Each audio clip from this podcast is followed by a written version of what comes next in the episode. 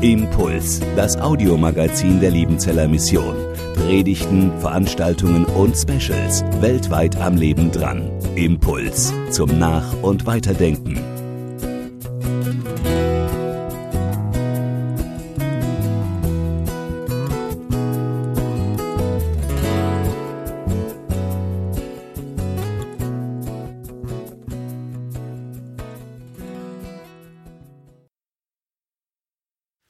Von meiner Seite ein herzliches Grüß Gott an Sie alle heute Morgen. Wir wollen heute Morgen auf einen Abschnitt hören, der zum Schluss der Josefsgeschichte gehört. Ich lese uns aus 1. Mose 50 die Verse 15 bis 21. Die Brüder Josefs aber fürchteten sich, als ihr Vater gestorben war und sprachen, Josef könnte uns Gram sein und uns alle Bosheit vergelten, die wir an ihm getan haben.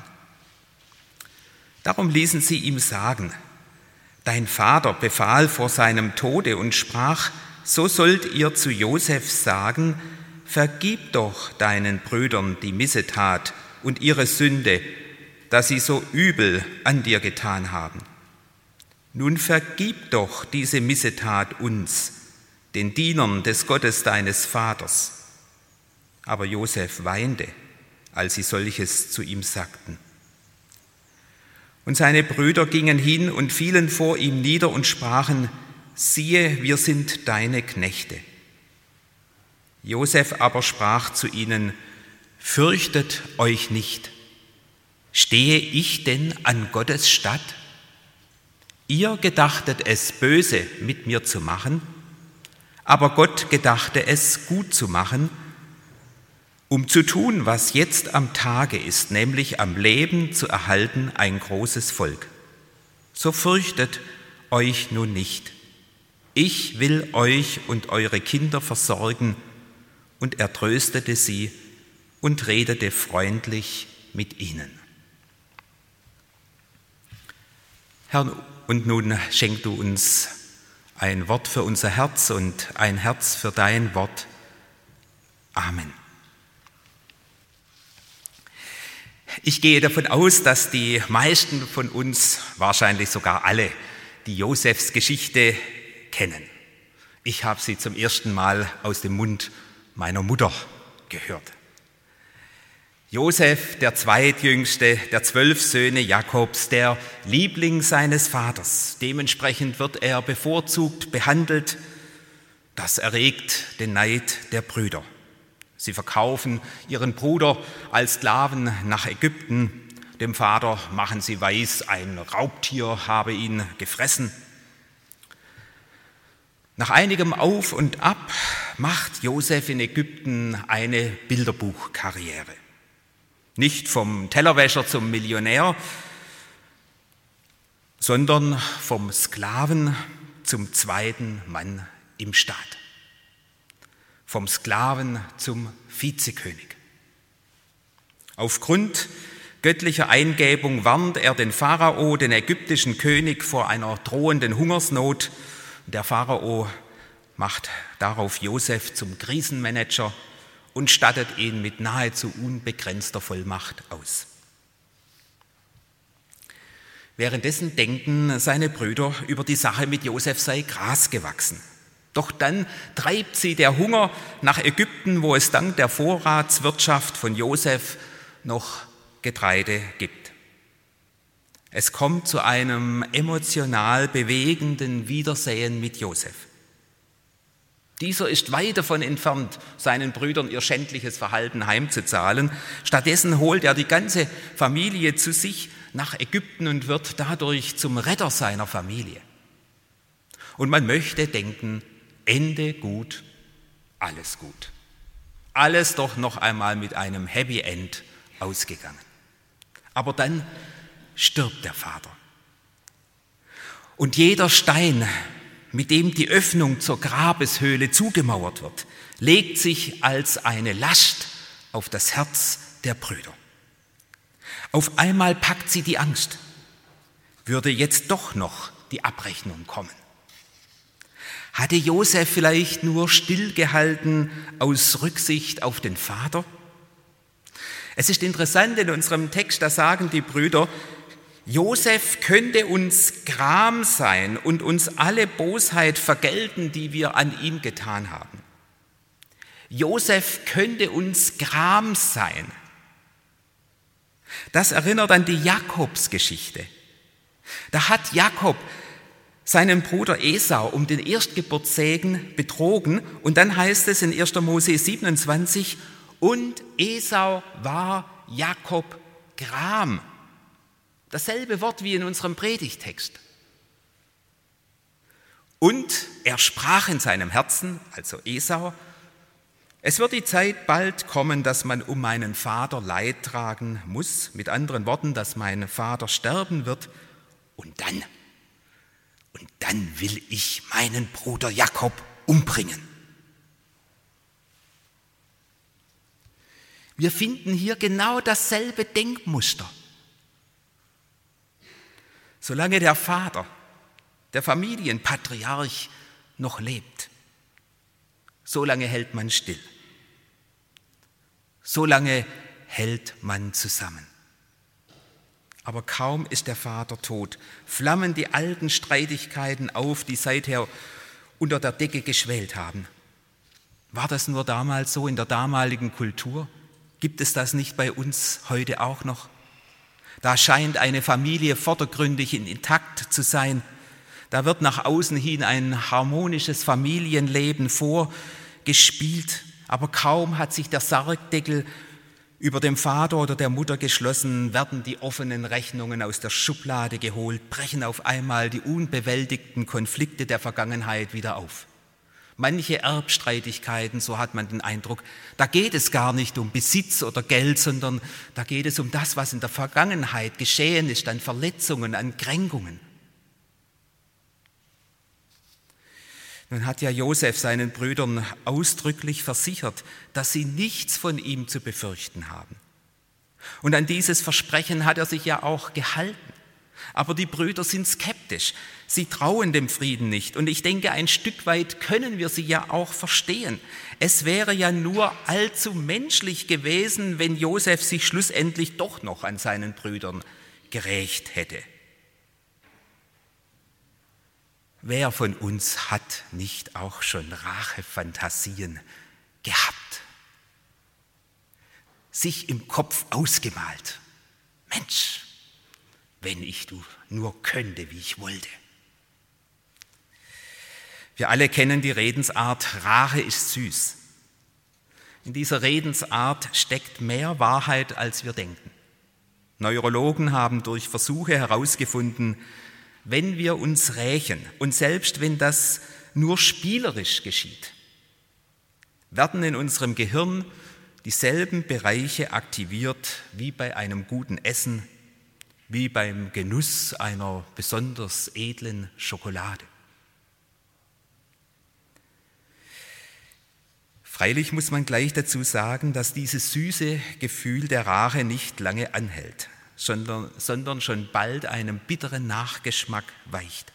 Aber für den Augenblick kann Rache tatsächlich süß sein. Was hat Josef davon abgehalten, sich an seinen Brüdern zu rächen? Seine Brüder appellieren an seine Pietätsgefühle gegenüber dem verstorbenen Vater. Der Papa wollte doch, dass wir uns auch nach seinem Tod noch vertragen. Der Papa wollte doch, dass du uns das, was wir dir angetan haben, nicht heimzahlst. Der Papa wollte doch, dass du uns unsere Schuld vergibst. Vergib doch, vergib doch. Zweimal wird diese Bitte im Namen des verstorbenen Vaters an Josef herangetragen. Und so verschanzen sich die Brüder hinter dem letzten Willen des Vaters und hoffen, dass Josef den Wunsch des Vaters respektiert.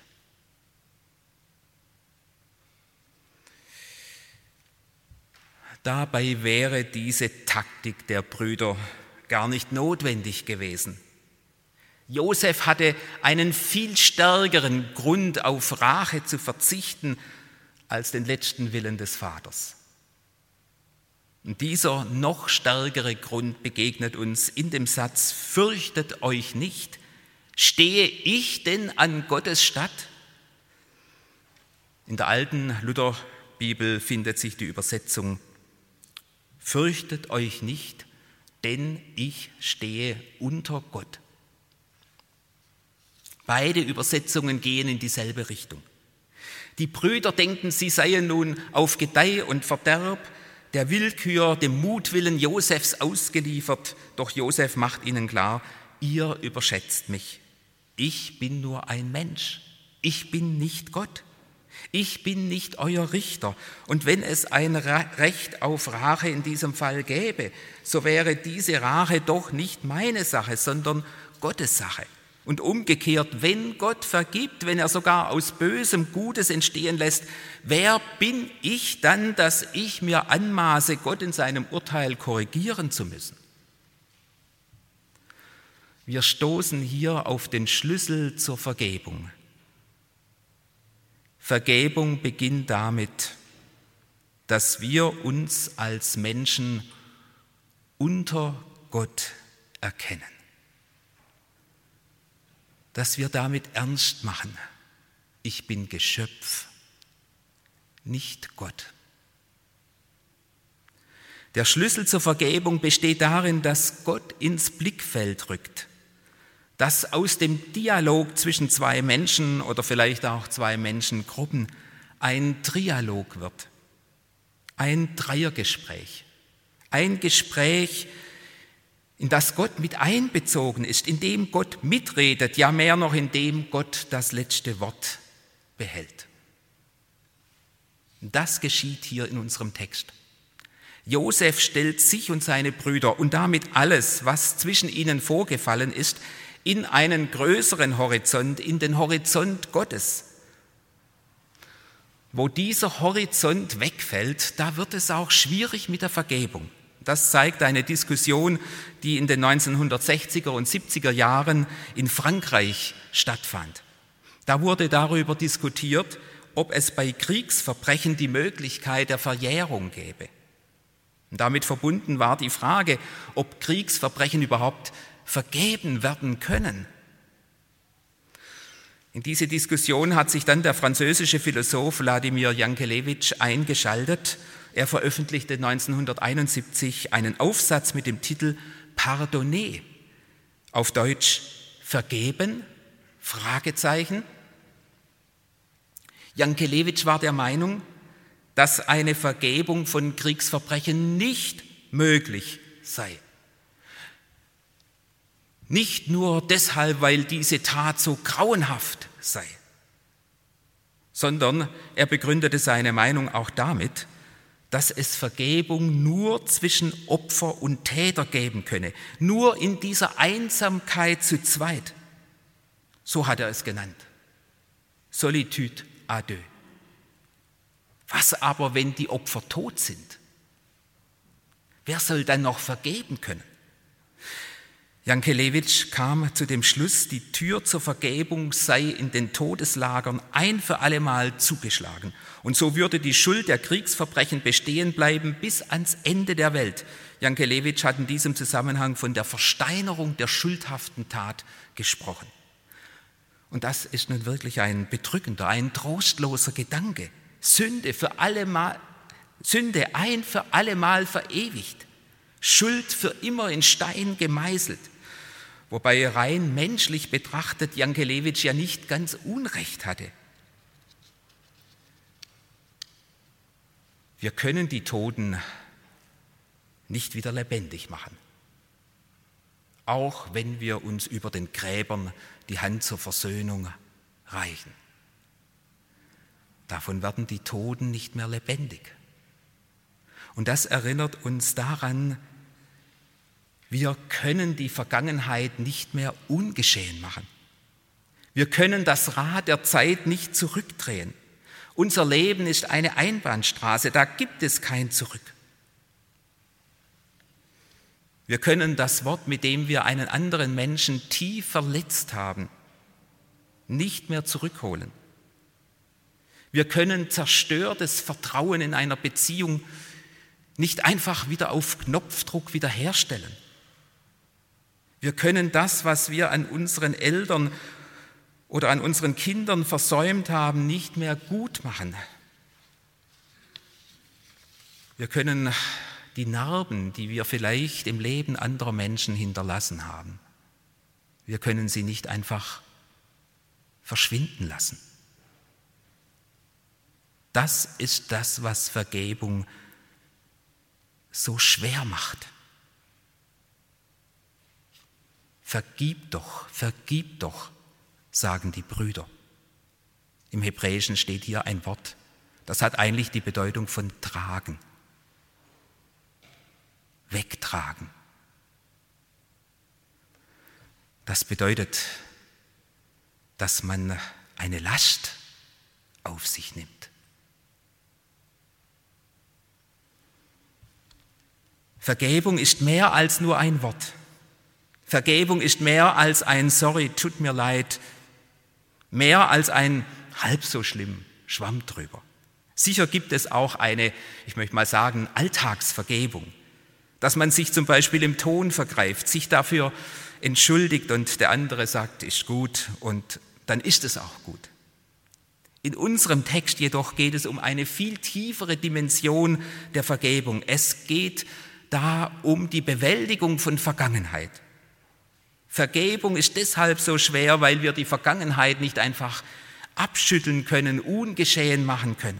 Das war die Erfahrung, die die Brüder Josefs machten. Der Vater starb und auf einmal wurde das schuldhafte Handeln am Bruder wieder lebendig.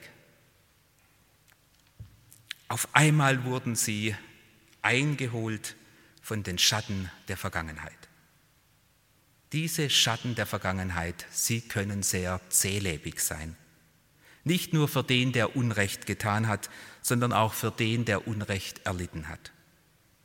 Da meint man dem anderen vergeben zu haben und dann behaftet man ihn doch wieder bei seiner Vergangenheit. Ich denke hier an ein Erlebnis von Corrie ten Bohm, vielen bekannt durch ihren Einsatz für verfolgte Juden in den Niederlanden während des Zweiten Weltkrieges. Sie erhielt eines Tages Besuch von einem Freund, den sie schon jahrelang nicht mehr gesehen hatte. Und der Freund fragte sie, was ist eigentlich mit denen, die dich vor zehn Jahren so kräftig übers Ohr gehauen haben? Corrie ten Bohm antwortete, das ist erledigt, es ist alles vergeben. Da nickte der Freund und sagte, von dir ja, aber die anderen, haben sie deine Vergebung angenommen? Und Corrie ten Bohm antwortete, die anderen sagten, da sei nichts zu vergeben. Sie haben alles abgestritten. Aber ich kann ihnen beweisen, dass sie falsch gehandelt haben. Mit raschen Schritten trat Corrie ten Bohm an ihren Schreibtisch und zog die Schublade auf. Schau, ich habe es schwarz auf weiß. Ich habe alle ihre Briefe aufgehoben und kann es dir zeigen.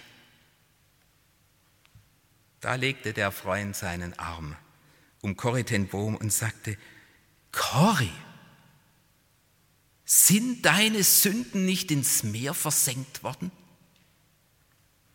Und die Sünden deiner Freunde bewahrst du auf, schwarz auf weiß. Das hat Corrie ten Bohm so tief getroffen, dass sie noch am selben Abend die Briefe im Ofen verbrannte.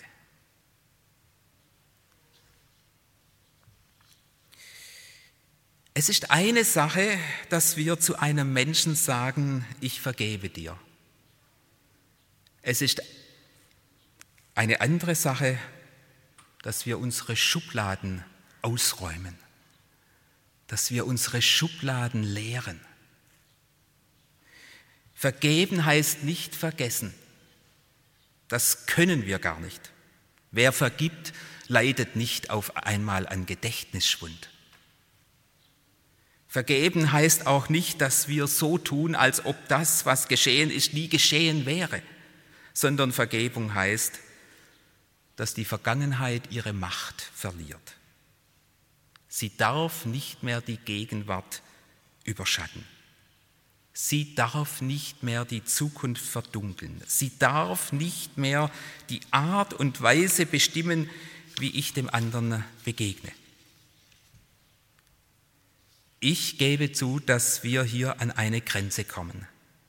Vergebung ist etwas, was letzten Endes unsere menschlichen Fähigkeiten übersteigt. Ich habe vorhin gesagt, Vergebung heißt eigentlich, einem anderen eine Last abnehmen und diese Last wegtragen. Aber wohin? Wir haben einen Gott, bei dem die Vergebung ist. So lesen wir es in Psalm 130. Einen Gott, der unsere Sünden in die Tiefen des Meeres wirft. So sagt es der Prophet Micha. Einen Gott, der all das, was er gegen uns in der Schublade hatte, ans Kreuz geheftet hat. So schreibt es Paulus im Kolosserbrief. Vergebung ist möglich, nicht als ein menschlicher Kraftakt, sondern Vergebung ist möglich, indem wir uns mit hineinnehmen lassen in diese göttliche Bewegung der Vergebung. Dass wir dem anderen vergeben, weil da einer ist, der die Schuld dieser Welt auf sich genommen hat und ans Kreuz getragen hat. Ein kleines Kind hat einmal gefragt, ist Gesundheit eigentlich auch ansteckend? Schön wäre es, wenn Gesundheit so ansteckend wäre wie Corona. Dann müssten wir jetzt nicht so an den Tischen sitzen, wie das jetzt der Fall ist.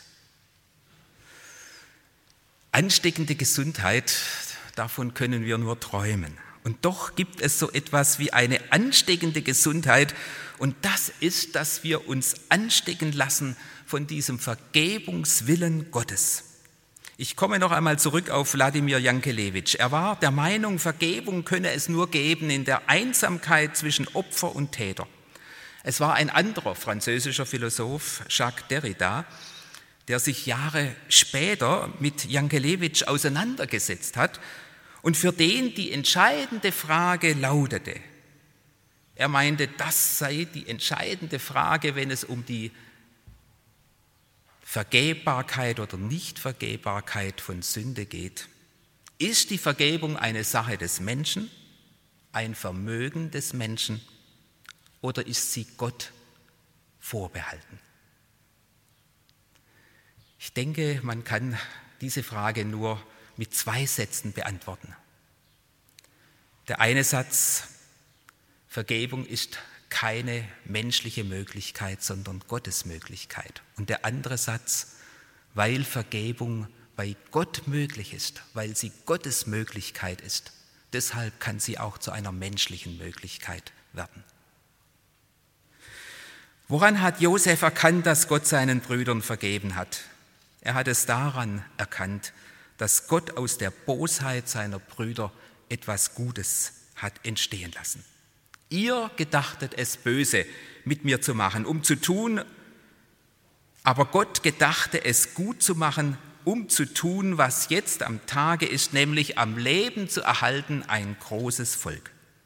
Es ist eigentlich unbegreiflich, was hier geschieht. Gott benutzt die Sünde der Brüder Josefs als Werkzeug, um ihr Leben zu bewahren, zu erretten. Im Grunde genommen leuchtet hier schon etwas auf von dem, was Gott in seinem Sohn Jesus Christus getan hat. Da macht Gott die Kreuzigung seines Sohnes, die doch der Gipfelpunkt menschlicher Bosheit darstellt, zum Mittel der Rettung von Menschen. Wir haben vorhin gesagt, Vergebung bedeutet nicht, dass das Böse ungeschehen gemacht wird. Aber die Josefsgeschichte zeigt uns, Gott kann das Böse überwinden, indem er daraus etwas Gutes macht. Das ist kein dogmatischer Lehrsatz, so dass wir sagen könnten, also ist das Böse halb so schlimm. Gott macht ja am Ende doch etwas Gutes daraus. Damit würden wir das Leid der Opfer nicht ernst nehmen. Wir können die Josefsgeschichte nicht einfach verallgemeinern im Sinne eines allgemeinen Gesetzes. Aber wir dürfen aus dieser Geschichte, die einen exemplarischen Charakter hat, wir dürfen daraus Hoffnung wegschöpfen. Gott kann Narben in Grübchen verwandeln. Gott kann Sackgassen zu Abkürzungen machen. Gott kann in seiner Gnade, so hat es Sören Kierkegaard formuliert, den falschen Weg zu dem noch besseren machen, als es der richtige gewesen wäre. Es geht nicht um Entschuldigung oder um Verklärung von Sünde. Aber es geht darum, dass Gott auch der Herr ist über die Vergangenheit. Auch da, wo diese Vergangenheit unseren Händen entglitten ist und wo wir den Eindruck haben, da ist alles vorbei, zu spät. Lasst uns nicht zu klein denken von Gott. Lasst uns nicht vorschnell sagen, da lässt sich nichts mehr gut machen. Dietrich Bonhoeffer schrieb, in der menschlich gesehen dunkelsten Zeit seines Lebens, als er im Gefängnis saß und mit abgrundtiefer Bosheit konfrontiert wurde, da schrieb er diese Sätze. Ich glaube, dass Gott aus allem, auch aus dem Bösesten Gutes entstehen lassen kann und will. Dafür braucht er Menschen, die sich alle Dinge zum Besten dienen lassen. Ich glaube, dass auch unsere Fehler und Irrtümer nicht vergeblich sind und dass es Gott nicht schwerer ist, mit ihnen fertig zu werden, als mit unseren vermeintlichen Guttaten.